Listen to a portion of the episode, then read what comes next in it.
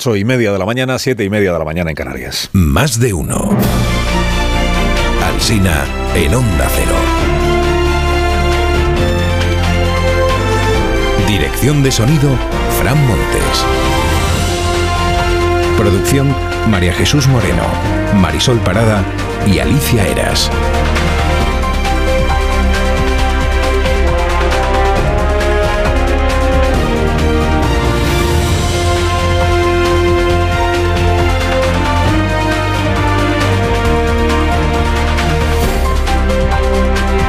Estamos hasta las 12 y 20 de la mañana en cadena en todas las emisoras de Onda Cero para acompañarles si, si ustedes lo desean.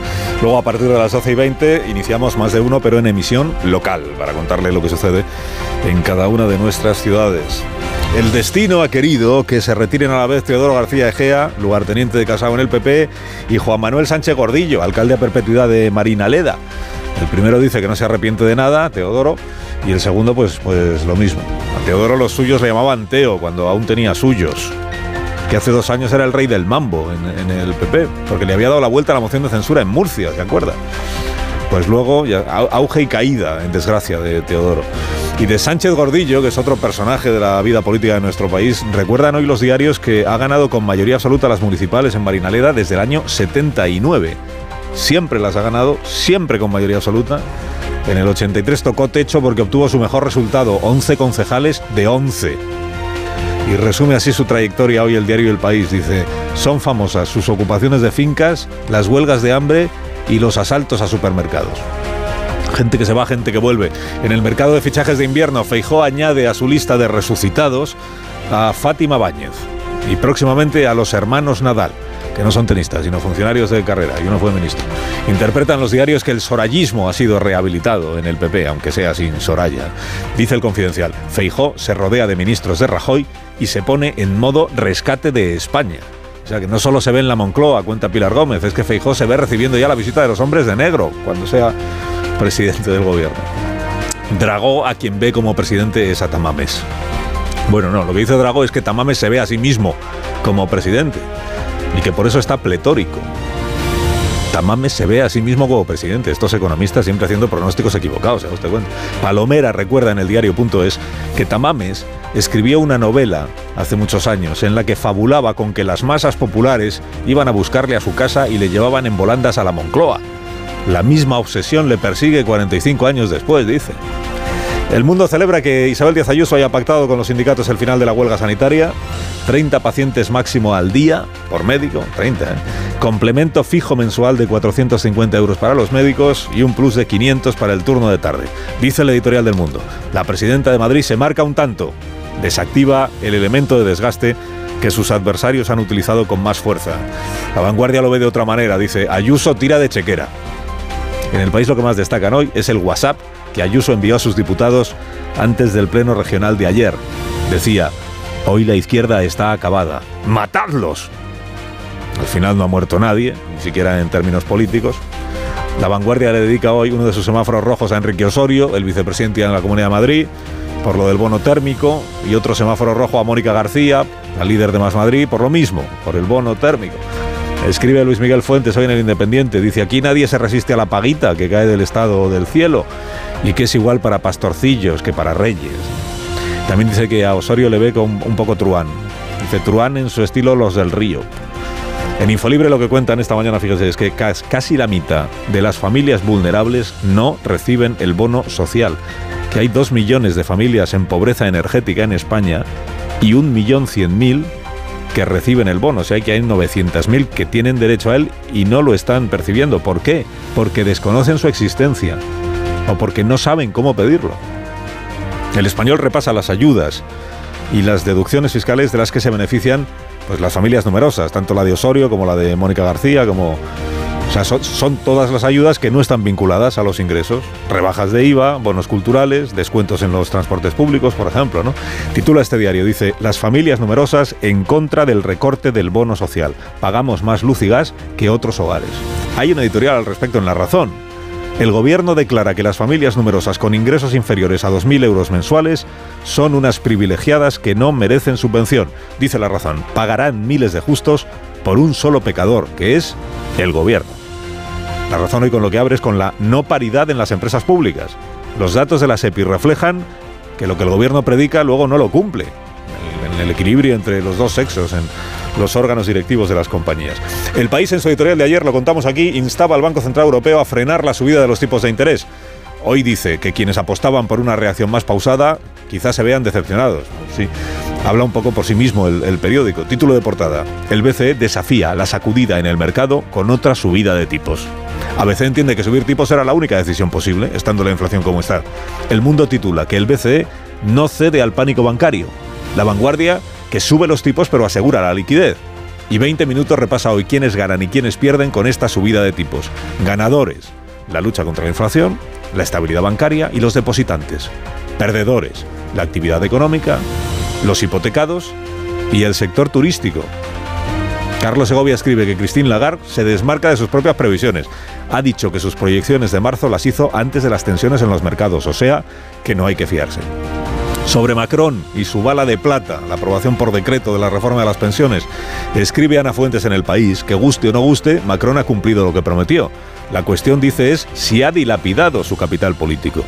La vanguardia editorializa sobre esta cuestión. Dice Macron coloca al país en una situación inédita, con los sindicatos encolerizados y la primera ministra abucheada en el Parlamento.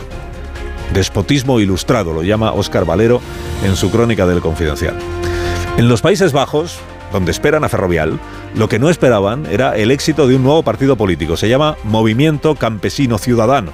Representa a los agricultores, es de centro derecha y ha sacado atención a la primera, la primera vez que se presentaba, 15 de los 75 senadores que estaban en juego, 15.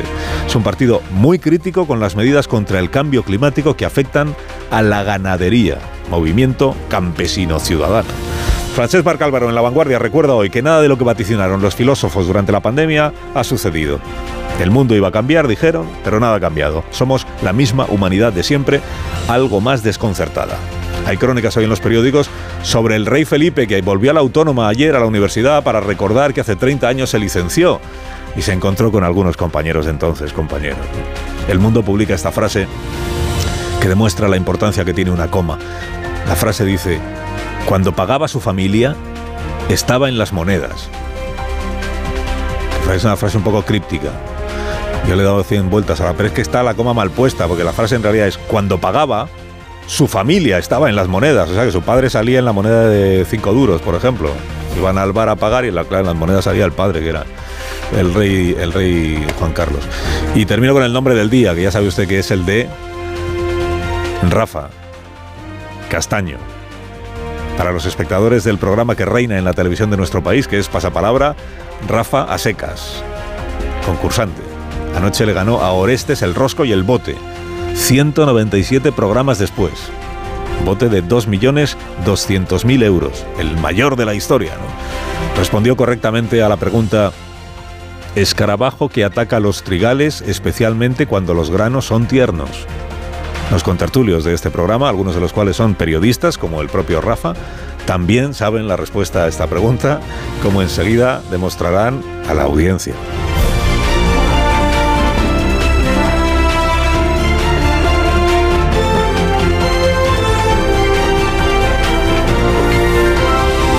Con Carlos Alsina en Onda Cero, somos más de uno. Escarabajo que ataca los trigales. Si todas estas noticias a usted le producen un poco de insomnio, lo mejor es que escuche este consejo de Bio3. ¿Problemas de sueño? ¿Te cuesta dormir? ¿Te despiertas a medianoche? Dormimax, la solución eficaz y segura para un sueño reparador. Dormimax, comprimido bicapa, capa 1 con melatonina y triptófano, efecto inmediato para conciliar el sueño y capa 2 con valeriana, melisa y amapola, acción prolongada para evitar despertares nocturnos. Dormimax contribuye a disminuir el tiempo necesario para conciliar el sueño. Dormimax, de Laboratorios Bio3, 50 años de experiencia en tu farmacia.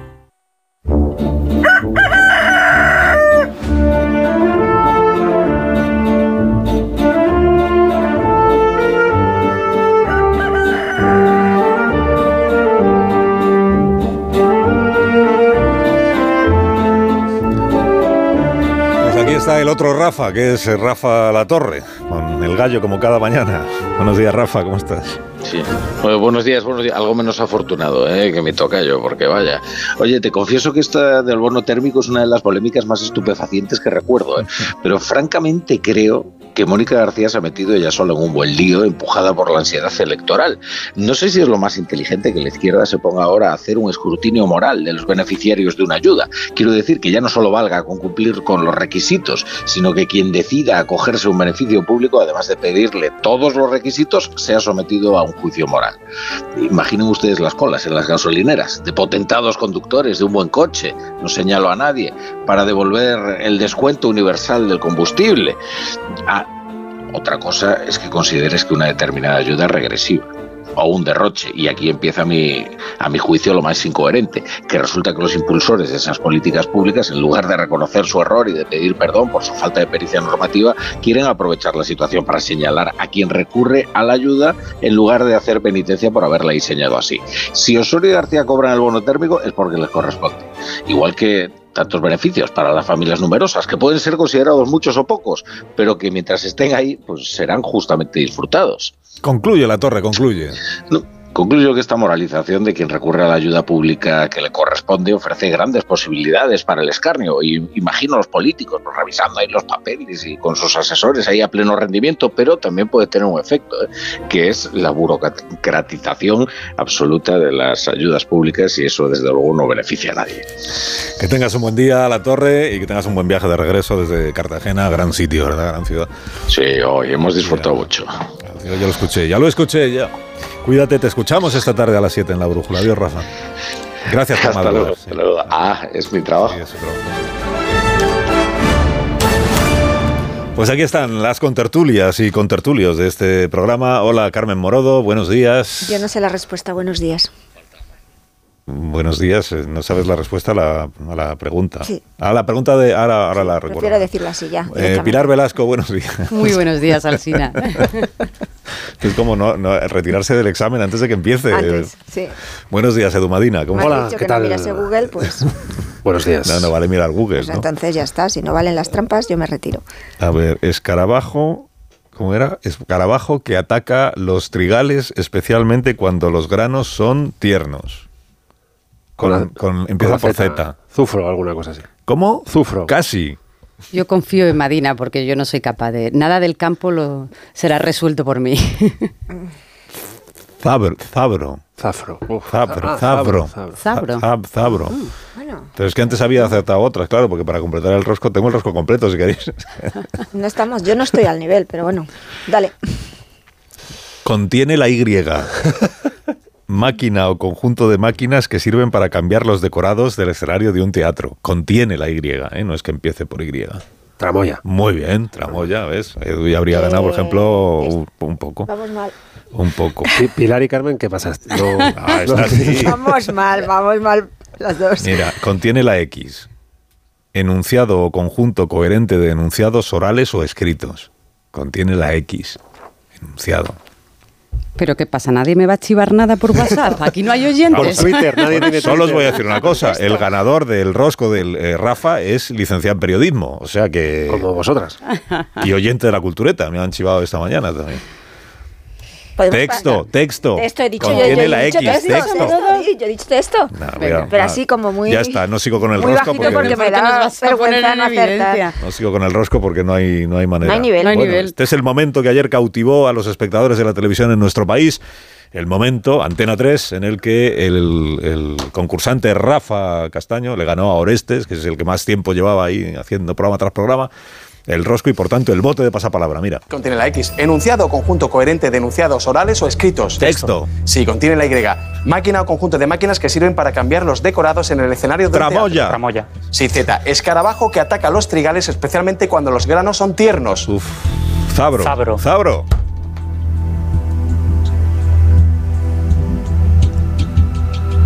Qué tensión. Que sí que es buena, Roberto. ¡Sí! Ah, eh.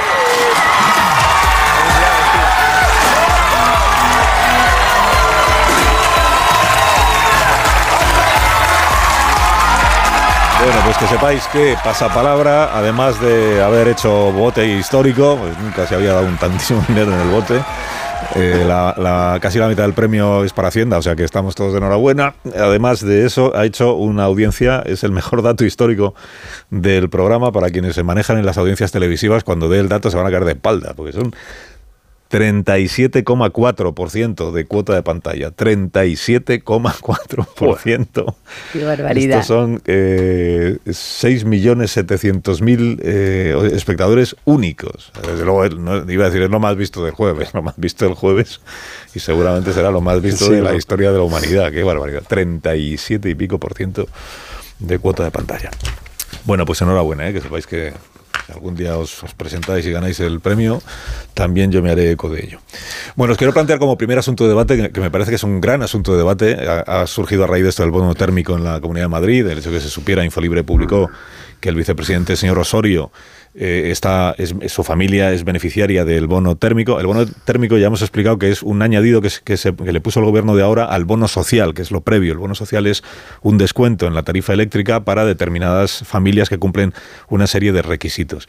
Eh, como dice el decreto, que he recordado a los oyentes que se aprobó en el año 2017, el decreto en el que se fija el bono social, luego se ha ido mm, reformando, rectificando, cambiando algunos requisitos, los de la renta, incluyendo el ingreso mínimo vital, que en el 17 no existía. Eh, pero la definición de qué familias se consideran consumidores vulnerables a efectos eléctricos y del bono social eh, no ha cambiado desde el año 17 en lo que se refiere a uno de los requisitos. Con cumplir uno de los requisitos basta para ser considerado consumidor vulnerable. Y uno de esos requisitos es tener el título de familia numerosa. Eso significa que con ser familia numerosa, da igual la renta que la familia tenga, solo por el hecho de ser familia numerosa ya estos efectos se considera consumidor vulnerable y por tanto tiene derecho al bono social y desde que existe el bono térmico también al bono térmico. Este es el origen de la polémica. Hemos contado que el gobierno ha anunciado que va a modificar los requisitos del bono térmico para que las familias numerosas que estén por encima de los 26.000 euros anuales de, de ingresos de renta no puedan, no tengan derecho a esa ayuda. Y antes de preguntaros vuestra opinión a ese respecto y respecto de cuáles son los criterios más aceptables para las ayudas que conceden las administraciones, si el criterio de renta siempre o hay otros criterios posibles que no están vinculados a la renta y algunas ayudas hemos comentado en los últimos tiempos en este programa que no están vinculadas, no están supeditadas a la renta. Digo, antes de preguntaros a vosotros, quiero saludar a José Manuel Trigo Trigo, que es presidente de la Federación Nacional de Familias Numerosas, porque existe una federación de asociaciones de familias numerosas en nuestro país. Eh, José Manuel, buenos días. Hola, buenos días. Buenos días. Bueno, el gobierno ha anunciado, eh, vamos a ver si lo lleva a la práctica, porque el gobierno está reaccionando muy en caliente a todas estas noticias estos días, pero ha anunciado este lo que sería un recorte en el número de familias numerosas que tienen derecho a esta prestación de- o ayuda del, del bono térmico, fijando un tope de renta de 26.000 euros al año para poderse acoger a ese bono térmico. Le pregunto eh, si la federación a la que usted representa, usted mismo tiene opinión, tiene criterio, tiene una valoración que hacer sobre este, sobre este anuncio que Sí. hace el gobierno. Sí, eh, mire, eh, lo que me gustaría un poco comentar aquí es que bueno que hay dos tipos de ayudas diferentes, ¿no? Una, una ayuda para familias vulnerables, vulnerables, y luego eh, hay una ayuda eh, muy razonable eh, para eh, aquellas familias que tienen hijos, porque es muy necesario que haya hijos en, en un país. Entonces, eh, el- una cosa son políticas sociales y otras políticas de, digamos, de apoyo a la familia. Eh, el bono social y el bono social térmico, además de que eh, siete de cada diez familias llegan mal a fin de mes por encuestas que hemos hecho a las familias, eh, no llegan o tienen que gastar eh, ahorros o tienen que pedir préstamos o tarjetas eh, y no llegan a final de mes, pues la verdad esto mm, me parece tremendo y, y- siendo España el único país que no apoya específicamente a las familias numerosas de todo de toda Europa. ¿Cuán- ¿Cuántas familias, eh, si, si tiene usted el dato, familias numerosas que podrían acogerse al bono social no lo hacen? Porque esto se le, se le está reprochando también, por ejemplo, al señor Osorio ¿no? y a la señora Mónica García, que es, ustedes es verdad, tienen derecho al bono social, pero dado que tienen ingresos suficientes como para poder pagarse la calefacción y la electricidad, renuncien a ese, a ese descuento. ¿Es muy común el caso de una familia numerosa que renuncia a una ayuda a la que tiene derecho? ¿no? Bueno, eh, vamos a ver. eh, el bono social, el bono social eléctrico eh, siempre ha estado un poco eh, reñido con las familias numerosas. Eran tantas las las pruebas que pedían y, el papeleo que había que hacer que, muchas familias han renunciado a ello. Entonces, no tengo los datos ahora mismo, pero debía de haber eh, aproximadamente unas 100.000 familias, unas 100.000 familias acogidas al, al bono social. Eh, eh, este año pasado se han hecho campañas, hemos, desde las asociaciones hemos ayudado y yo creo que ha subido, eh, pues casi debemos estar en la, en la mitad de las familias numerosas las que tienen bono social La mitad de las contratado. que Claro, ahora, ahora hablando- sí, perdón. no, ahora, va, ahora va a ocurrir que algunas de estas familias, si superan ese umbral de renta que, del que está hablando el gobierno, si al final esto se acaba modificando, que vamos a verlo, va a ocurrir que algunas de esas familias, si están por encima de los 26.000 euros anuales, ya no van a tener eh, la posibilidad de acceder a, a esa prestación. Es decir, que, va- que van a verse perjudicadas por el hecho de que hayan surgido algunos casos de familias con altos ingresos que lo cobran. Claro, es tremendamente injusto. Eh, poner un límite de rentas es, es tremendamente injusto porque eh, las familias numerosas, eh, bueno, somos eh, clase media, clase media trabajadoras, tienen que trabajar los dos progenitores y, bueno, para mantener una familia de tres o más hijos, pues hace falta un dinero. Si ponen el límite este que ha dicho la ministra, eh, bueno, pues pocas familias numerosas van a tener derecho a este, a este descuento. Eh, nosotros llevamos muchos años y lo hemos hablado con la ministra. Yo he estado reunido personalmente con la ministra hace un par de años. eh, eh, que no es no es justo como la, la renta familiar no es justa. Es decir, se tiene que poner una renta per cápita eh, porque eh, no es lo mismo un señor que trabaja él solo y gana 26.000 euros que una familia con tres hijos y gane 30.000. Y, y, no tiene derecho a la familia de, tres hijos y el señor que vive solo sí tiene derecho. Eh, esto no es nada justo. Entonces, eh, en el País Vasco están aplicando una, una renta estandarizada. Las familias cogen y dicen, bueno, una familia eh, pues eh, monoparentalidad, pues eh, X baremo, pues eh, por hijo, X baremo, por una discapacidad tal, y entonces pues tienen una renta estandarizada. Pues esto sería lo más justo, una renta estandarizada o una renta per cápita, porque poner de repente que la renta familiar es, eh, es lo que se pide, pues deja fuera a la mayoría de las familias numerosas. José Manuel, gracias por habernos atendido esta mañana. Que tenga buen, buen viernes. Muy buen bien. día. Gracias. A vosotros. Adiós. Gracias y buenos días. Bueno, pido ya criterio y, y comentario a, a, mis contertulias y contertulio de esta mañana, a Velasco, a Morodo y a Edu Madina. Os leo lo que dice el decreto que hoy está en vigor eh, sobre el bono social, insisto, el bono térmico, porque ayer estábamos discutiendo, igual los oyentes se acuerdan, sobre, decía Mónica García es, y, y, alguien más, decía, eh, es que es un bono, eh, es, una, es un descuento automático que te aplican por ser familia numerosa y por eso hay familias que, que, no sabemos que lo estábamos que lo estábamos cobrando. Se puede renunciar a él, pero lo del automatismo ya hemos explicado esta mañana que es sí es automático, pero para quienes ya están acogidos al bono social. Por tanto, y para acogerse al bono social sí hay que pedirlo. Y una vez que ya lo tienes, hay muchas familias que llevan años, con, bueno, años, cinco años, cobrando el bono social, acogiéndose al descuento del bono social y que ahora les han informado de que tienen también derecho al bono térmico y si no dices lo contrario, pues te lo aplican. Esto, pero para, para conseguir el primero, que es el bono social, sí tienes que haberlo pedido. Y por tanto, la familia de Mónica García, como la del señor Osorio, como las familias numerosas que están disfrutando de él, en algún momento lo han tenido que solicitar. Porque el decreto lo que dice es definición de consumidor vulnerable. Para que un consumidor de energía eléctrica sea considerado vulnerable, debe cumplir alguno de los requisitos siguientes. El primero es un nivel de renta, el segundo es estar en posesión del título de familia numerosa. Con estar en posesión del título eres consumidor vulnerable.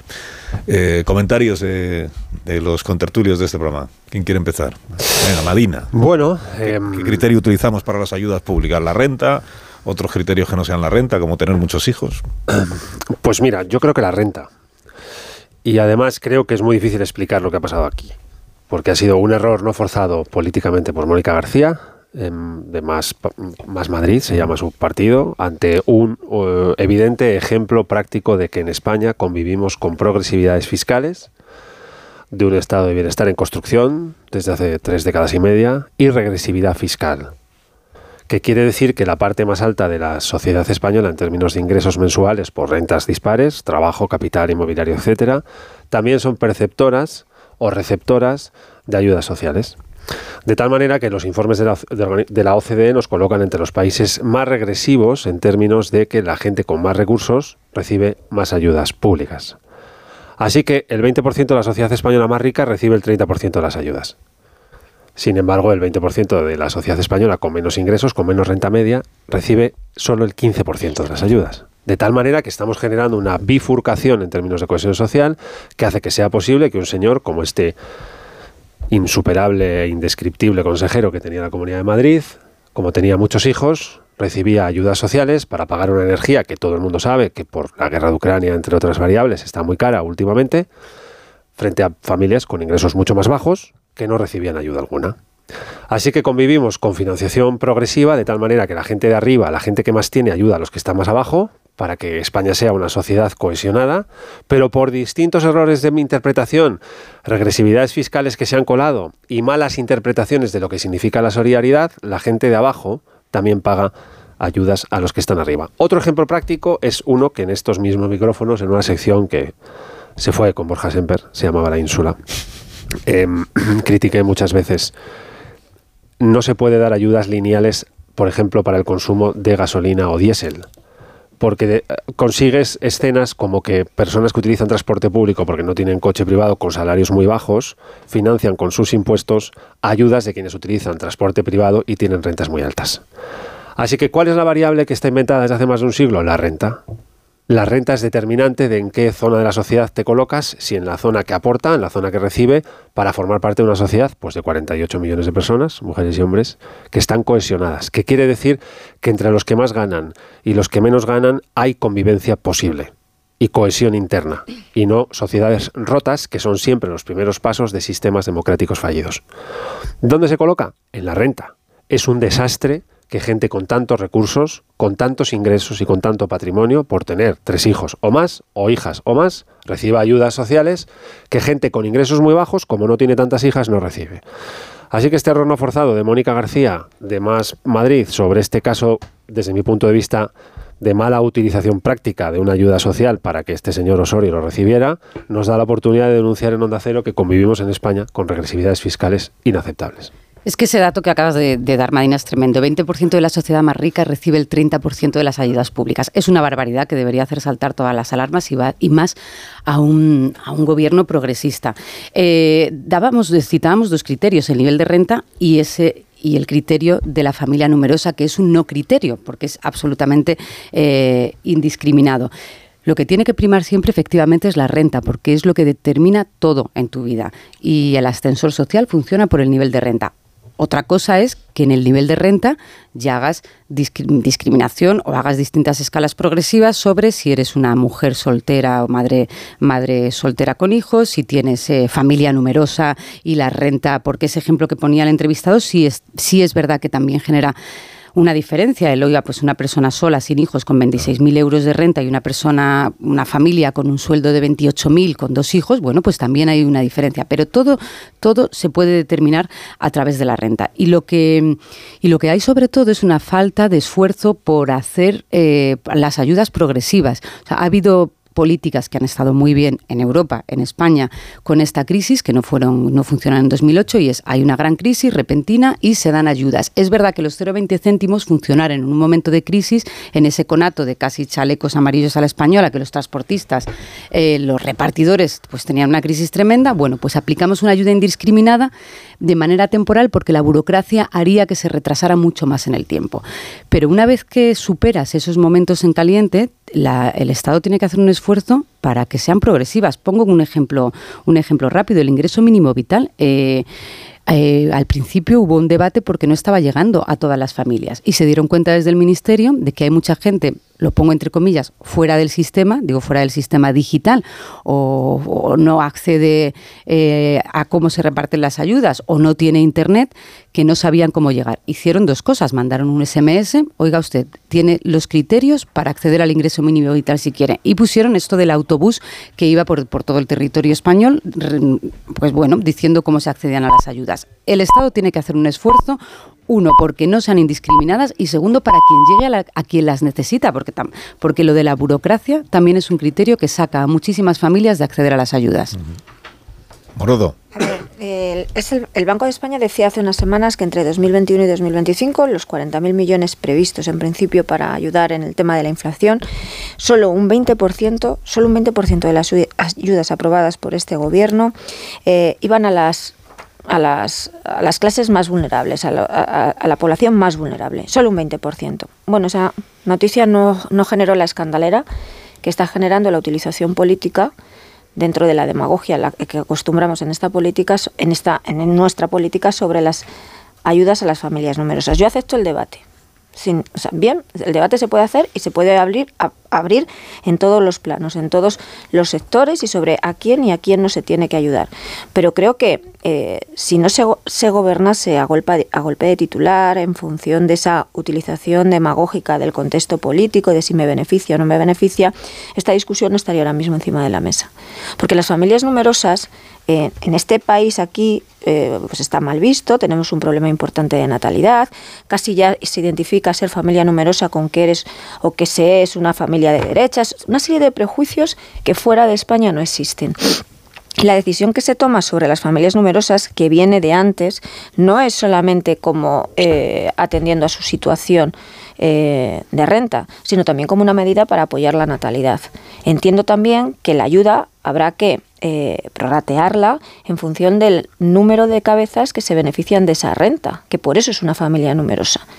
No es simplemente que esa ayuda vaya solamente a la señora Mónica García o al señor Osorio, sino a todas las personas que conviven con él y que se benefician al mismo tiempo de esa renta. Pero que acepto el debate, lo que me parece absolutamente eh, bueno, síntoma del nivel que tenemos en este país es que no se habrá eh, una discusión en serio sobre la, cómo se están haciendo, cómo se están repartiendo las ayudas y se monte el gran escándalo cuando una señora que se está beneficiando de esa misma ayuda eh, señala a un contrario de otro partido porque se está beneficiando de la misma ayuda que ella. Sí, sí, eh, yo creo que esto que ha dicho Carmen es, relevante. El debate está situado justo ahí. Eh, pero España no tiene un problema de natalidad porque las familias numerosas con muchas hijas o hijos reciban pocas ayudas. Sino es una de las pocas que existe. Sí, este sino porque las personas con menos rentas tienen pocas ayudas para tener más hijas o más hijos. Por una tradición, yo creo que atávica, que viene de pocas pasadas y de sistemas políticos también diferentes al que tenemos hoy, donde estaba, bueno, culturalmente asentado que, y, había una cierta atmósfera positiva hacia las familias numerosas, identificadas con la natalidad en España, con el proyecto nacional de España, viene de otro tiempo. Yo, creo que el, atavismo cultural viene justo en la dirección contraria de la que yo creo que tú sugerías. Es verdad que se interpreta que es como del Opus Dei, muy de derechas, etcétera. Pero yo creo que el problema de España, que tiene un problema serio de natalidad, está un punto y medio, un año y medio por encima de la media europea de, en, en media de edad, que es el continente más envejecido del mundo, pues dentro de ese España está entre los países con medias de edad más elevadas y en algunas comunidades autónomas, como por ejemplo en la mía, el País Vasco, están todavía más por encima. Si discrimina solamente por renta, yo creo que el factor renta hay que tener en cuenta tus ingresos, o sea, en función de los ingresos y también de tus gastos. Mm. La mayor parte de las familias numerosas de este país eran clase media, son clase media, no son el señor Osorio ni siquiera la señora Mónica García. Si tú únicamente tienes en cuenta la horquilla de la renta, ¿eh? de los ingresos y no valoras también los gastos que existen en esa unidad familiar, al final las estás discriminando a ellos porque no son ricos. Simplemente lo que estás es perjudicando la natalidad porque la clase media trabajadora, esa por la que tanto aboga el Partido Socialista y la coalición de gobierno, se va a ver notablemente perjudicada en la medida en que sea familia numerosa. y la mayor parte de las familias numerosas son normales, no, pertenecen a la élite. No hay discusión con la clase media, hay discusión con el señor Osorio, que de clase media tiene lo que yo de cura. Pero es que el nivel de renta que ha dicho ahora mismo la, que ha improvisado la ministra son 26.000 euros. Con 26.000 euros tienes que tener en cuenta los gastos de esa unidad familiar. No es lo mismo que sea una o una pareja a que tengan tres hijos, porque multiplica los gastos de una familia pero con tres Carmen, en esto que estamos, que estamos de acuerdo todos aquí, que, que requieren una... No termino turno. termina, termina, pero que requieren... eh, eh, que re- bueno, lo- luego lo retomo. si me. Gracias. Qué obediente. Y cuatro minutos las nueve. Hacemos una pausa y enseguida retomamos el, el asunto y recibiremos a Raúl del Pozo como cada viernes y hablaremos también de Francia, de la reforma de las pensiones y del resto de las cuestiones de actualidad de este día. Más de uno en Onda Cero. Pero.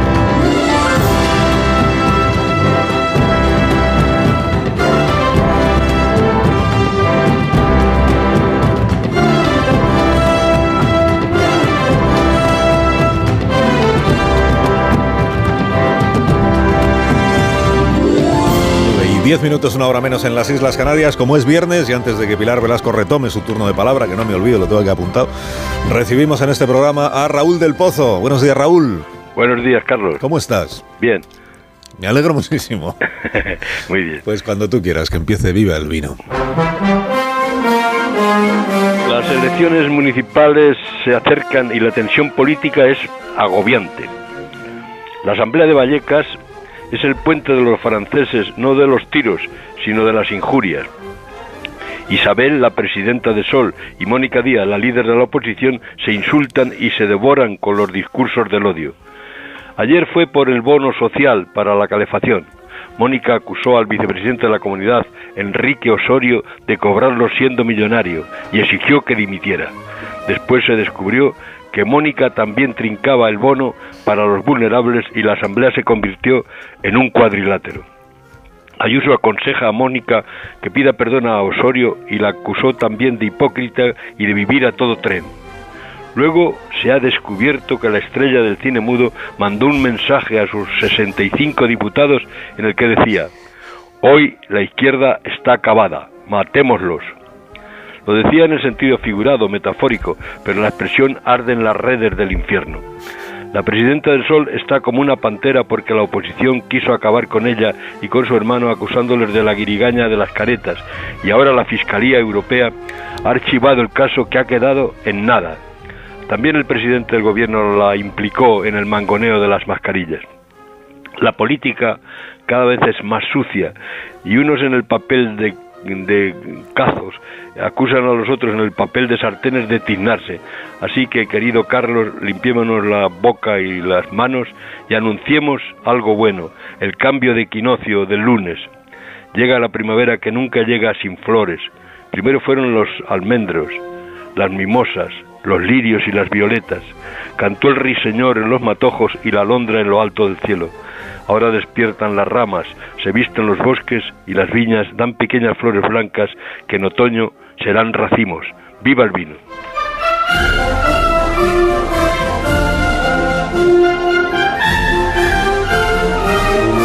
Deseo un gran fin de semana, Raúl del Pozo, y te espero aquí el viernes de la semana que viene. A ti también te lo deseo. ¿Vas a colgar ahora? Sí, pero es que la gente espera como, como si fuera a colgar un hombre, pues no pasa nada. Sí, tienes que colgar que se note que has colgado, sí, como, si, como si tirases el teléfono desde un Es que metro. rompo los teléfonos, pero bueno, Te voy a, voy a- voy darle fuerte hoy. A ver. Hoy lo ha roto de verdad. Sí. Hay que mandarle otro. No, no ganamos fuera de teléfonos fijos. Normal que la audiencia de este programa es muy generosa y nos envía todo tipo de modelos ¿eh? de, de teléfonos de otros tiempos. de teléfonos fijos de otros tiempos para podérselos enviar a, a Raúl. Enseguida estamos en Francia y hablamos de, de lo que está pasando allí con la reforma de las pensiones. Pero antes quedó pendiente un, un turno de Pilar Velasco sobre la- el debate en el que estábamos, que es el, si las ayudas deben estar todas eh, vinculadas a- al nivel de renta, aunque luego sea el nivel de renta de esa familia, teniendo en cuenta también los gastos que tiene, el número de integrantes, etcétera, o si puede haber eh, ayudas como las hay ahora, que no tienen nada. El, el bono joven, en su día hablamos también de. Tuvimos este mismo debate con el bono joven. Tot- totalmente. Porque un- la misma cantidad para todos los jóvenes, independientemente de si tienen recursos, no los tienen, trabajan, no trabajan. Y estos debates tienen el riesgo de que la semana que viene pues eh, estemos en otra cosa y no haya pasado nada más que la corrección de, de Teresa Rivera, porque si lo aterrizamos en lo, en lo político y subimos un peldaño en la polémica sobre si Mónica García se equivocó pidiendo la dimisión de Osorio. Y Osorio se equivoca en decir que es absolutamente ético que cobrando 107.000 euros reciba eh, el bono, es que en lo político no están de acuerdo en esto que a nosotros nos parece evidente que es que tiene que ser por renta, eh, porque desde las asociaciones de familias numerosas, que eso es más comprensible, hasta el Partido Popular, hasta el propio Osorio, dijo, es que estas ayudas tienen que cobrarse y da igual la renta, tienen que ser indiscriminadas. Y cuando se dice que tienen que ser indiscriminadas, hay poquísima esperanza de que se vayan a corregir. Si ya es difícil la ingeniería burocrática para hacer un reparto equitativo y progresivo de las ayudas, cuando en lo político no tienes intención, esto temo que va a quedar en, en nada y más en comunidades autónomas como la Comunidad de Madrid, que no hay ninguna intención de corregirlo, algo que, vamos, me parece un clamor. Bueno, estáis al tanto de que en Francia hay un debate eh, bastante más encendido que en el nuestro sobre la reforma de las pensiones. Bien, es verdad que es, es una reforma en una dirección contraria a la reforma española. ¿Por qué? Porque en Francia están con lo del retraso en la edad de jubilación, que es un debate que aquí tuvimos hace ya algunos años, que tímidamente se ha vuelto a plantear en los últimos tiempos, pero que no está en, la nueva reforma de las pensiones. O sea, no se plantea volver a retrasar la edad de jubilación en nuestro país. Tampoco es que los sindicatos en España estén pidiendo un adelanto de la edad de jubilación en nuestro país. O sea, nos hemos hecho a los 67 años, esa la edad, con un calendario de que va a entrar o que ya está en, en vigor, un calendario eh, progresivo, pero el objetivo es 67 años de, edad de jubilación en Francia está en los 62. Y la eh, propuesta del presidente Macron de retrasarlo hasta los 64 es lo que ha provocado pues una gran reacción de los sindicatos y también de los partidos de la oposición en el Parlamento. Hemos explicado a los oyentes, pero le voy a preguntar a Álvaro, del Río, nuestro corresponsal, para que nos lo explique el mejor, que en Francia existe un artículo de la Constitución que permite, digamos que este es el todo o nada, o que es la bala de plata que tiene eh, el presidente de la República. Que si tengo un proyecto legislativo que veo que no me va a aprobar el Parlamento, puedo orillar al Parlamento de tal manera que lo apruebo por decreto, pero si luego el Parlamento me presenta una moción de censura, pues ahí ya o hay gobierno, sigue habiendo gobierno porque fracasa la moción de censura y por tanto hay gobierno con el decreto aprobado o no hay ni decreto ni gobierno porque prospera la moción de censura y entonces ni una cosa ni la otra. Digamos que esta es la fórmula que allí tienen para situaciones, eh, aquí no. Aquí, aquí no, y, y, que no se entere Sánchez de que existe esta posibilidad que igual le importa. Puedo aprobar reformas sin el Parlamento. Aquí no. Álvaro del Río, corresponsal, buenos días. ¿Qué tal? Buenos días, Carlos. Buenos días. No se lo he explicado bien esto del todo o nada, ¿no? Con decreto con gobierno o no hay gobierno ni hay o si no hay decreto tampoco hay gobierno. ¿Hay alguna posibilidad de que prospere alguna de las mociones de censura que ya se han anunciado o no? Eh, pues eh, mira, Carlos, de momento eh, seguramente habrá probablemente dos mociones de censura la semana que viene, el próximo lunes. Todo, todo, indica de momento que ninguna de ellas eh, podría prosperar, eh, porque vamos a ver, eh, parece poco probable, porque bueno, una es de la extrema derecha, otra de varios grupos de la, de la oposición, entre ellos un grupo de independientes y la coalición de izquierdas, se necesitaría que la oposición votase, toda la oposición, incluidos al menos 30 de los 60 diputados conservadores de la derecha, y si bien hay alguno que podría hacerlo, la derecha está muy dividida, muy dividida en la Asamblea Nacional, pues mm, en principio no hay 30 dispuestos a dar ese paso, así que ninguna de las dos mociones de, censura, eh, en principio, eh, no salen las cuentas para que prospere, porque porque si detrás de eh, hay una disolución, que es lo que ha advertido, es mm, algo que ya dijo Macron hace, hace unos meses, que si alguna de las mociones de censura contra el gobierno prosperaban, no se conformaría con cambiar el gobierno y nombrar a una primera ministra o un primer, a un nuevo primer ministro, sino que disolvería la Asamblea Nacional, eh, adelantaría las elecciones legislativas para clarificar el tablero eh, político y, como te decía, no hay muchos eh, mm, diputados de la derecha dispuestos a dar ese paso porque saben que muchos en ese escenario podrían perder su escaño. pero independientemente, Carlos, del resultado de, de, esas mociones, lo que sí que está claro es que el futuro de la primera ministra Elizabeth Bond ahora mismo eh, pues pende de, un hilo, porque recurrir a ese artículo 49.3, no ese arma atómica, como se llama aquí, la adopción sin voto de, la reforma de las eh, pensiones, el equivalente, vamos a decir, de, un decretazo, pues es un fracaso para el gobierno, un fracaso claro, un signo de, debilidad al no haber podido negociar una mayoría necesaria para someter eh, el texto a, votación. Y parece, parece difícil que Macron eh, pues vaya a mantener a su primera ministra mucho tiempo en el cargo, sobre todo eh, pues si quiere sacar adelante otras reformas y si quiere dar un nuevo impulso a su política. Todo eso, claro, si el lunes que viene el gobierno supera las mociones de censura que en principio es lo que parece. Claro, recurrir al decretazo es, admitir que no tienes una mayoría parlamentaria suficiente para sacar adelante el proyecto y además está limitado el número de veces que se puede recurrir al decreto, al, artículo este 49.3, creo que has dicho.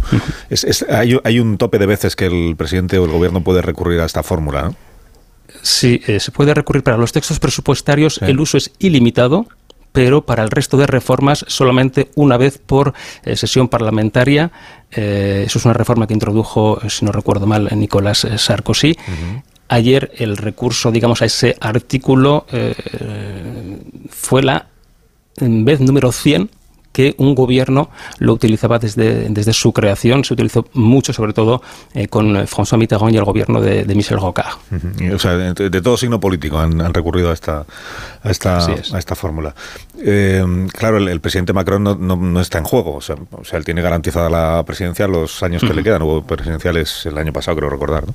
Pero sí está, sí está en juego el futuro del gobierno, de la, de la primera ministra. Eh, reacciones que se han producido. Hemos visto y escuchado ayer, lo escuché yo en la brújula, a algunos diputados del Parlamento em, de la Asamblea Nacional Francesa cantar la marsellesa, hemos visto los en las movilizaciones que se produjeron en la calle, también los incidentes, porque hay, también hubo protestas y choques violentos y hay un elevado número de personas detenidas.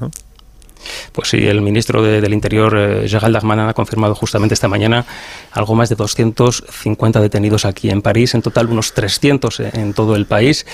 Eh, y las imágenes pues, que vimos ayer, eh, sobre todo ya avanzada la noche, las imágenes de escenas de violencia que se vivieron en París, pero no solo en París, también en otras ciudades, pues bueno, Carlos recuerda inevitablemente ¿no? al, episodio de, de, los chalecos amarillos y, de hecho es, es, algo que los sindicatos ya venían advirtiendo, ¿no? que, si el gobierno recurría a, pues eso, a la adopción sin voto, a esa especie de decretazo, pues que la calle podría vivirlo como, como una declaración de guerra, ¿no? un gesto autoritario, vertical, desde arriba, eh, decidido eh, por, por um, Emmanuel Macron y advertían de que las protestas podrían radicalizarse y es justo eh, lo, que, lo que vimos anoche. Es verdad eh, que no eran muchos los violentos, mm, quizá cientos, cientos eh, en comparación con las 6.000 eh, con las 6.000 personas que se concentraron en la Plaza de la Concordia, no, no eran muchos, pero sí suficientes en todo caso para, para sembrar el caos. Bueno, y vimos que pues, quema de basuras, ¿no? montañas de basura ardiendo, basuras que estaban acumuladas precisamente por, por la huelga de los basureros, también quema de material de obra, de mobiliario urbano y también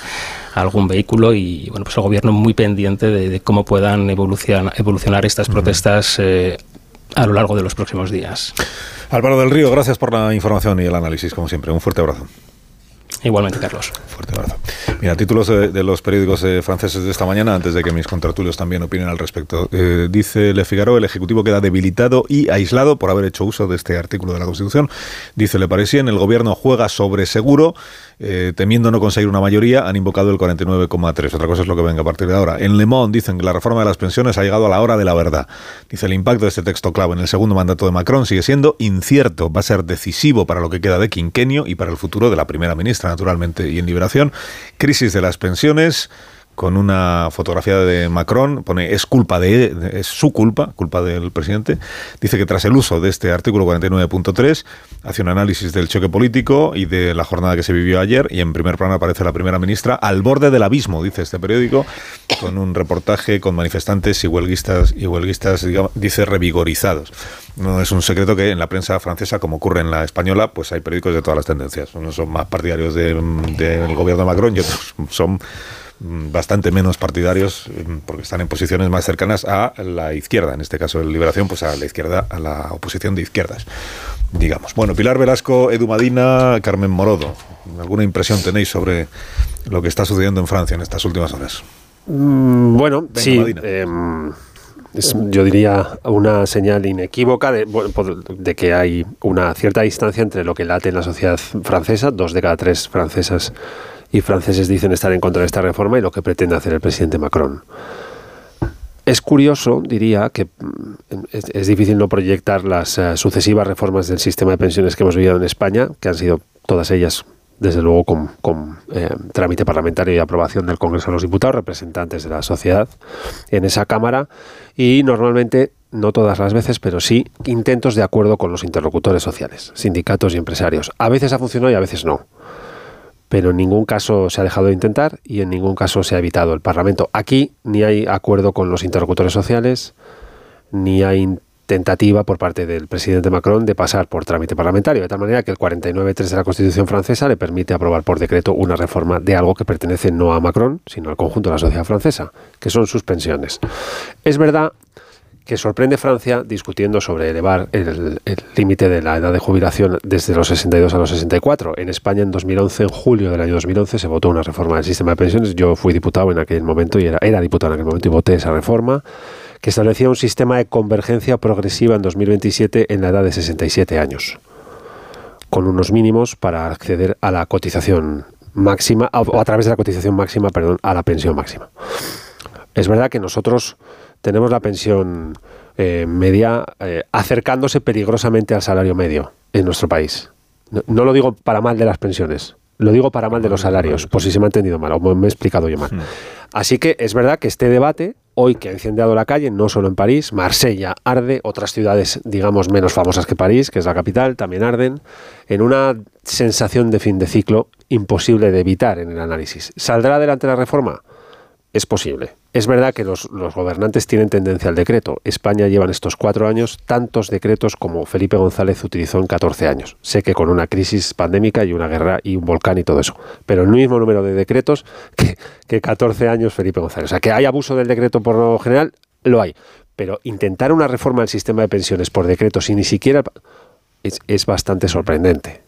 Y es verdad que Francia, que comparte con nosotros el envejecimiento poblacional, llega tarde a la cita de los retrasos en edad de jubilación. Es un debate muy incómodo, muy difícil de defender, pero es solo sostenible el sistema de pensiones si hay más tiempo contribuyendo eh, para una sociedad cada vez más envejecida que reclama más del sistema de solidaridad que significan nuestros regímenes de seguridad social. Así que tengo la sensación de que aquí se está jugando parte de un fin de, de un fin de ciclo, de un cierre de etapa en la política francesa que vamos a ver en qué se convierte, en preludio de qué se convierte. Sí, se acumulan de hecho varios malestares en Francia que hemos visto en los últimos años y, este es el, más clamoroso. ¿no? Eh, Macron tiene roto el diálogo social, tiene roto el diálogo político, tiene roto el diálogo empresarial con, el asunto de las pensiones y con ese impacto negativo que es que a quien está reforzando es a la, a la ultraderecha. Le Pen se ha visto reforzada no solo en las encuestas, sino que apoya la no subida de los 62 a los 60, 64 años. ¿no? El contraste es importante porque, mm, bueno, eh, es lógico que la patronal critique el sistema de pensiones aprobado por Escriba, pero aquí de momento se han mantenido eh, lo que son los acuerdos básicos. Ha habido, una, ha habido muchas reuniones con los agentes sociales. Eh, la patronal no ha llegado a un acuerdo, pero las reuniones han estado ahí. Esta semana el ministro Escriba, donde ha comparecido, es en el Pacto de Toledo, que en su día, en el 2018-2019, sí se llegó a acuerdos y además había un entendimiento eh, entre, entre entonces Pablo Casado y el Partido Socialista, el PP llegó a decir en ese momento, en esto nos vamos a poner de acuerdo, en el Pacto de Toledo tiene que estar ahí. Bueno, eh, y ha habido un diálogo agentes sociales Bruselas eh, agentes sociales Bruselas que es fundamental. Esto ha volado en Francia. Y, coincido en, ese efecto fin de ciclo que veremos también qué efectos tiene en Europa porque Francia es un país fundamental en la arquitectura de los acuerdos de, los acuerdos europeos junto con Alemania. Entonces el fin el posible fin de ciclo de Macron tendrá efecto seguro para el resto de los equilibrios políticos europeos bueno, yo creo que el, movimiento que, se, que estamos viendo en las calles eh, en Francia eh, no, no solo ha hecho nada más que empezar que posiblemente eh, ellos se enfrentan a un estallido social sin precedentes, nos llama mucho, a mí me llama mucho la atención, porque su debate sobre las pensiones es un debate que aquí ya está más que superado y tampoco ha tenido la contestación, nunca tuvo la contestación que estamos viendo allí, pero bueno, es una cuestión ya de, cultura, que, afecta a las raíces y al movimiento también obrero de, ese país, pero ese, ese movimiento y ese estallido social, sin duda tú hablabas de la extrema derecha, pero yo creo que puede ser tanto la extrema derecha como la extrema izquierda quienes van a intentar... Eh, beneficiarse de ello. Macron no puede presentarse a las próximas elecciones presidenciales y salga lo que salga, que entiendo que las mociones de censura eh, bueno, pues no, serán aprobadas, pero yo lo que veo ahí es un clima de inestabilidad y de turbulencias sociales muy complicado de gestionar. De todas maneras, el debate sobre las pensiones yo creo que em, en su conjunto, no solo en Francia, también lo tenemos ahora aquí en España, eh, adolece de que se plantee con una capacidad y un consenso entre todos los partidos que responda a un interés de Estado, porque es muy fácil hacer política y hacer eh, electoralismo con una cuestión que sabes que ante la opinión pública hay un discurso y un mensaje que siempre va a ser el que esa opinión pública eh, te quiera comprar, que es el de no me toques a mí y el que venga detrás que arre. Yo estaba viendo ahora que creo que e, es en el país que lo recordaba, como en, el debate nuestro, que también a mí me parece que es un error, que no seamos capaces o dónde se ha quedado ese pacto de Toledo, que al final estemos ahora ante una, una nueva oportunidad perdida por, por un acuerdo que afecta a los sindicatos, que Bruselas en una situación como esta dice el gobierno, es verdad, porque Bruselas partía de una posición donde en esta negociación, donde era muy contraria a que se tocase en un país con las cifras de desempleo que tenemos nosotros las rentas del trabajo y sin embargo, bueno, pues eh, la situación y la crisis, yo creo que Bruselas está mirando para otro lado y que tire la pelota y la pelota siga rodando. Pero era el propio ministro Escribá el que quien cuando estaba en la IREF, en un informe en, 200, en el 2019, perdón, él mismo sostenía que las cotizaciones en España eran ya relativamente altas y que incluso estaban seis puntos por encima de la OCDE. La solución y esa manera de tirar la pelota hacia adelante es, vale, llegamos a un acuerdo, conseguimos el siguiente desembolso de los fondos eh, europeos, pero yo creo que aquí hay un problema de Estado en nuestro sistema y en la sostenibilidad del sistema de pensiones que a futuro y en ese mismo informe, el ministro hoy, escriba, decía que, hacia, que para 2050 iban a ser necesarios recursos extraordinarios de 4,5 puntos. Pues eso está ahí y eh, estamos mucho más tranquilos, nosotros no nos movilizamos en las calles, pero yo creo que, eh, que, aquí con el tema de las pensiones se van colocando parches y parches y parches y al final puede ser que nos encontremos con un grave problema por razones demográficas y por muchos elementos que afectan al sistema. Sí, y a la vez, Carmen, eh, fíjate que si coges la, el, ciclo de las pensiones para los próximos 40 años, al final nuestra generación, los que estamos aquí, somos los que vamos a llegar con, con, con la bolsita casi, casi vacía, pero luego todo se revierte por población por, bueno, por pirámide poblacional, eh, por, trabajo, eh, incluso desde el desempleo hasta el sistema, hasta el sistema de pensiones. A mí me parece muy interesante el debate de gastos ingresos, haber revertido ese debate. Y yo no menospreciaría a, la parte europea de Bruselas de haber mirado para otro lado. Es verdad que el conflicto, cuanto menos en Europa, eh, mejor, pero no creo que hayan aprobado las cuentas de cualquier manera. Y a mí esa revisión de los tres años me tranquiliza. A la pregunta de esto es sostenible para los próximos 30 años, pero ¿qué es sostenible hoy en día? O sea, quiero decir, en términos de, es que no sé si nos dará tiempo a hablar hoy de la crisis bancaria y de las tres crisis en siete días que hemos visto y hacia dónde va, quiero decir que los que la vulnerabilidad y los cambios son tan bruscos que un sistema de pensiones eh, sostenible para los próximos 10 eh, años o ciclos de 3 años revisables no me parece mal. El Partido Popular va a revisar seguro este pacto de pensiones, a quién le cabe, a quién le cabe duda. Entonces yo más que la insostenibilidad, hablaría de sostenibilidad a, a relativamente corto plazo. Sí, pero necesitará un argumento el Partido Popular si algún día tiene la oportunidad de formar mayorías parlamentarias que, le, que le facilite la explicación de por qué considera eh, que es un mal argumento algo que la Comisión Europea ha entendido como argumento bueno, y es que en un país como este, con un envejecimiento demográfico que hace que nueve millones y medio de personas estén en situación de recepción de ayuda, o sea, de estar ya en lo que llaman clases pasivas, en recepción de pensiones, sea un mal esquema subir cotizaciones para incrementar eh, poder adquisitivo de las mujeres y los hombres que están en, recepción de pensiones, más allá de los 67 años. El argumento es, difícilmente discutible si lo meten en el ámbito de las cotizaciones sociales. España ha perdido, ha, ha, perdido convergencia en costes laborales de 11 puntos en los últimos 10 años con la media de la zona euro, que, quiere, que se ve muy bien en otro dato. Nuestro PIB el conjunto de la riqueza nacional es casi el mismo que antes del estallido del Lehman Brothers. Pero el peso de los salarios dentro de la composición de esa riqueza está muy por debajo de donde estaba en 2008. ¿Por qué? Porque los costes laborales en España no suben en media como suben en la media de la Unión Europea. Por tanto, el debate de que las cotizaciones sociales rompen la capacidad competitiva de las empresas en mercados abiertos, economías globales, etcétera, no es verdad porque el peso que hoy tienen costes laborales está muy por debajo de la media euro. Así que eh, si algún día el PP forma una mayoría de gobierno y decide modificar este criterio, lo va a tener que explicar muy bien Pilar, porque el argumento del coste laboral no vale. No vale porque además se acumula al de la subida del salario mínimo interprofesional, a que nos indexan al IPC los salarios porque también se destruye empleo y lo que estamos viendo es que los argumentos, lo que, lo que la patronal dice que se destruye empleo, no se está destruyendo empleo. Entonces tendrán que poner también otros números sobre la mesa efectivamente eh, para revisar y para que dejemos de ir a, esta, a este bucle de en 2013 los sindicatos absolutamente en contra, ahora la patronal también se levanta de la mesa y en algún, en algún momento también debería haber cierto entendimiento entre acuerdos sociales, que ahora donde yo no lo veo es en, es en la patronal.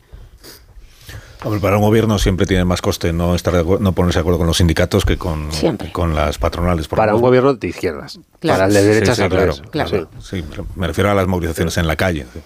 O sea, en España, en esta legislatura, este es el primer gobierno que no ha tenido una huelga general, por ejemplo, convocada Sí, por los sindicatos. Es que en ese sentido el gobierno prioriza eh, tener eso tranquilizado Mm. o pacificado. Y entonces, ¿alguna vez llegaremos a una convergencia europea que suponga que tengamos todos las mismas condiciones, independientemente del país de la Unión Europea en que vivamos? O sea, No. a que nos jubilemos todos a la misma edad, que tengamos todos el mismo salario medio, que tengamos todos No. el mismo tipo. No, no, porque estructuras económicas son distintas, modelos sociales distintos, sistemas fiscales No, porque yo lo veo desde España y digo, o sea, que nosotros nos tenemos que jubilar a los 67 como muy pronto y en Francia están peleando por seguir jubilándose a los 62. Cinco años antes. ¿Y esto por qué? Dice, ¿Esto por qué? Esto no es dumping, Dumping jubilar. de jubilación. dumping crepuscular.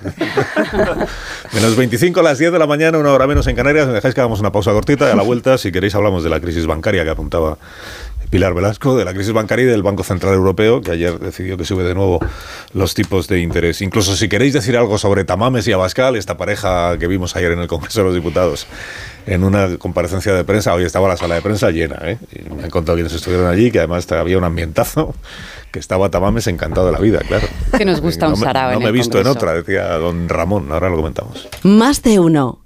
En Onda Cero. Hablemos.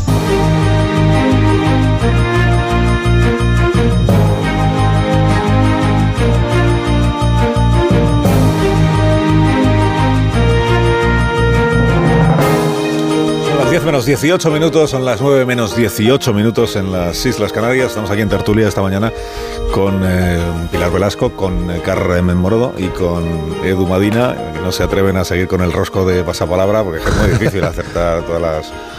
hasta la- pero si, si queréis luego volvemos. Tengo ahí... Carmen tiene ganas. ¿eh? Como Morodo no quieres. Unas ganas, sí. ¿Cómo vamos? Voy a decirle a Roberto... Yo creo que vamos empate, Edu Voy yo, a ¿no? decirle a Roberto Leal que te invite un día a, a asistir al programa. Sabes Ah. que van Y doy el espectáculo, que claro. van invitados y van ayudando o no, o al revés, a los concursantes. Bueno, Yo es sería- verdad. yo has- sería al revés. Tú has aceptado texto y otra moya, Pilar un poco más a por uvas. Sí, no, Vamos no, no, no, empatados. yo, yo tengo que remontar. yo Venga, tengo que va, remontar. otra- una tercera, a ver si desempatamos, Edu y yo. Espérate que lo, que lo que ahora no sé dónde he puesto yo. No, no de pasapalabra. Este es un programa bastante desordenado, pues, pues ahora te lo miro, que en algún en algún lugar lo tengo. Y antes de terminar os, os plantearé algún examen más. Bueno, podéis elegir, mira, por la por la A, empieza por la Morodo, empieza por la mecanismo, es que de verdad sí. Mecanismo para esparcir un líquido a presión como el agua para el riego. Empieza por la A. Aspersor. Claro, bien, facilísima. ¿eh? Ya te vas viniendo Eso arriba. es un regalo. A ver, empieza por la B. Dos, uno, cero. Abertura delantera de un pantalón. Bragueta. ¿Cómo? Bragueta. Bragueta. Muy bien. Pero es- es- esa también era muy fácil, ¿eh? Casi Sí. más fácil que la mía. Pero yo he remontado con esa. Muy bien. La última que os planteo de momento. eh, por la C. Empieza por C. Galería que rodea el, plat- el patio principal de una iglesia o de un convento. Capilla, no, espera. No, galería, capilla, no. galería, galería, galería, Galería. Galería que rodea el patio principal de una iglesia o Claustro. un convento. Claustro. Perfecto, No, claustro. Fantástico. ¿Te das cuenta, Morodo? Si ya estás cerca tú de, Estoy, me estoy dando cuenta de lo difícil que es el trabajo de Roberto Leal, que es, muy complicado. leer las, las preguntas de tal manera que se entiendan y sin perder el ritmo. Bueno, ¿qué- eh, ¿cuál de estos dos asuntos os parece más eh, sugerente para el análisis o más interesante? Venga, que elija el chico. Eh, tengo o crisis bancaria con todos sus derivados, eh, Banco Central Europeo, Euribor, la apertura de la bolsa de esta mañana, Mm. O eh, moción, moción de censura de la semana que viene en el Congreso de los Diputados con todos sus derivados. que Elijo son- yo, entonces. Eliges tú. Con la T, ex dirigente comunista. Oh. Con la de T, moción de con la censura T de de la Tamames. extrema derecha. Con la T de Tamames, sí. T de Tamames. La ¿No? Por, por proximidad, digo. De Venga, lo- dale. De lo que, porque la- el, el- el- iba a decir el acontecimiento. Bueno, el, el asunto de ayer es que comparecían juntos Abascal con Ramón Tamames, después de unas semanas en las que se han ido viendo todas las diferencias que tienen. Tienen muchas coincidencias, ¿eh? que no se nos olvide que, que Vox tampoco ha elegido a Tamames porque esté, esté tan alejado, tan alejado de sus posiciones que le parezca exótico. O sea, coincidencias hay. Es verdad que luego discrepar en algunas cuestiones, sobre todo en una que es la política territorial, por aquello de que Vox está en contra de las autonomías, y el señor Tamames pues se ha revelado, bueno, se ha revelado de- desde hace tiempo, como muy partidario de la descentralización, incluso de que eh, no tengamos miedo a llamarle a Cataluña o al País Vasco nación, o a Galicia, supongo, sin que eso suponga un cambio de... bueno. Eh, entonces ayer todo el empeño de Santiago Abascal era decir, nosotros estamos encantados con Tamames, es verdad que discrepa en algunas cosas con Claro. nosotros, pero eso lo que refleja es que va a representar a muchas más personas de las que votan a Vox, o sea, que es un candidato no solo independiente, sino muy transversal, muy transversal. Y Tamames pues estaba un poco pues en reivindicarse a, sí mismo, ¿no? A Tamames pues celebrando su regreso al Congreso de los Diputados y, y, en fin, explicándoles allí a los a los periodistas, yo creo que todos más jóvenes que Tamames, creo. Todos Sí, sí, sí, que sí. Tamames. Sí, sí, sí, sí. Mucho más jóvenes que Tamames. Bueno, entonces, eh, ayer le encontrasteis algún elemento interesante a la comparecencia conjunta del, del dúo Abascal Tamames o Es que, bueno, si no son más jóvenes los periodistas, tendría que estar en la sala de prensa Chávez Nogales, allí tomando, ¿no? Porque, mm, a ver, yo diría que es, en fin, todo el derecho tiene ese grupo parlamentario a utilizar esta moción de censura, pero es muy importante y muy significativo saber que llevamos más mociones de censura en cuatro años que en los anteriores 36 de democracia.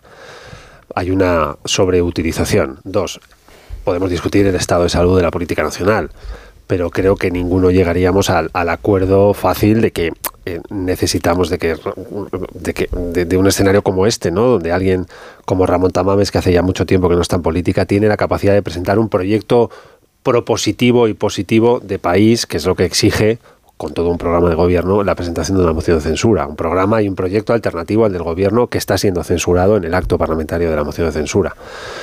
Eh, diría que no. Tres, creo que es una señal más eh, y muy inequívoca de la espectacularización y el plato de televisión en el que tiende a convertirse muchas veces el hemiciclo del Congreso de los Diputados, donde va a haber más de espectacularidad que el análisis de fondo de la realidad. No, no, no, no, no, prejuzgo que tenga capacidad para aportar ideas el señor Tamames, es- seguro que las tiene. Eh, incluso es posible que, que alguna de ellas hasta sea eh, dé lugar a debates y tal, ¿no? Pero creo que más allá de eso, pues es un gran favor que, que Vox ha querido hacerle otra vez más al gobierno actual. Eh, intuyo que los estrategas de Moncloa estarán encantados de esta oportunidad que van a vivir la semana que viene en, en el Congreso de los Diputados y un, y un asunto que va a tener que resolver el Partido Popular de tal manera que de cómo salga de la moción de censura, pues en parte va a ver un poco cómo van a partir de ese día sus tendencias electorales en relación con cómo han ido hasta que esta moción de censura ha llegado. ¿no? Vox ha perdido protagonismo en los últimos meses, trata de encontrarlo aquí, en las contradicciones y, aristas un poco extrañas que esta moción de censura tiene. Pero vamos a ver cómo se desarrolla. Yo, en fin, creo que el Congreso de los Diputados, no solo en su sala de prensa, que está ya muy distinta, sino también en sus usos y costumbres, está en un proceso profundo de cambio de unos años a esta parte.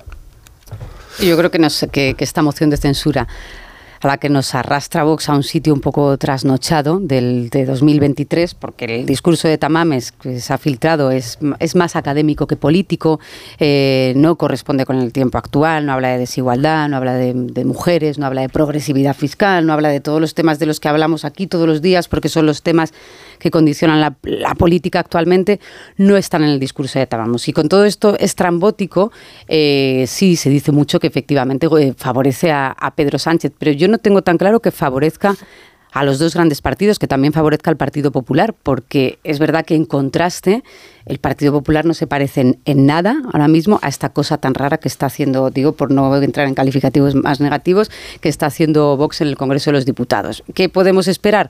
Bueno, yo creo que va a haber mucho respeto a la figura de Tamames, bueno, porque tampoco te puedes deslizar en atacar a un a un, catedrático como Tamames, 89 años, una persona mayor que tiene que dar su discurso desde el suelo del hemiciclo porque ni siquiera tiene capacidad física para, para subirse a la, desde el a la escaño tribuna. de Abascal creo que lo va a dar. Lo van a dar desde el escaño de Abascal porque dicho ayer desde el suelo y me he imaginado Sí, a sí. Tamames ahí No, der- porque, el- así nos lo explicaban desde el Congreso, que en el suelo donde está las bueno, donde está Chenique, lo que es el suelo del hemiciclo, Pero no los le pondrán escaños. una, sí, le pondrán una O sea, silla, no sube a la tribuna. No sube a la tribuna, Creí no que sube a la empezaba desde la mesa y se... Vale, Sí, bueno, no, no Lo ha está pedido claro. él, yo creo, por no subir y bajar las escaleras. Claro, porque no tiene, pues no tiene Normal, condición física bueno. ni para subir ni para aguantar ahí arriba eh, media hora, una hora, una hora de discurso. Poco hay que esperar la semana que viene. eh, tendrán- las intervenciones serán respetuosas con Tamames y, y más duras eh, con Vox, con esa contraposición de esto es lo que defiende el gobierno, con un programa económico del que puede sacar pecho en algunas, en, algún- en algunos casos y sin mucha además sorpresa porque las réplicas ya las estarán preparando hoy los partidos con el discurso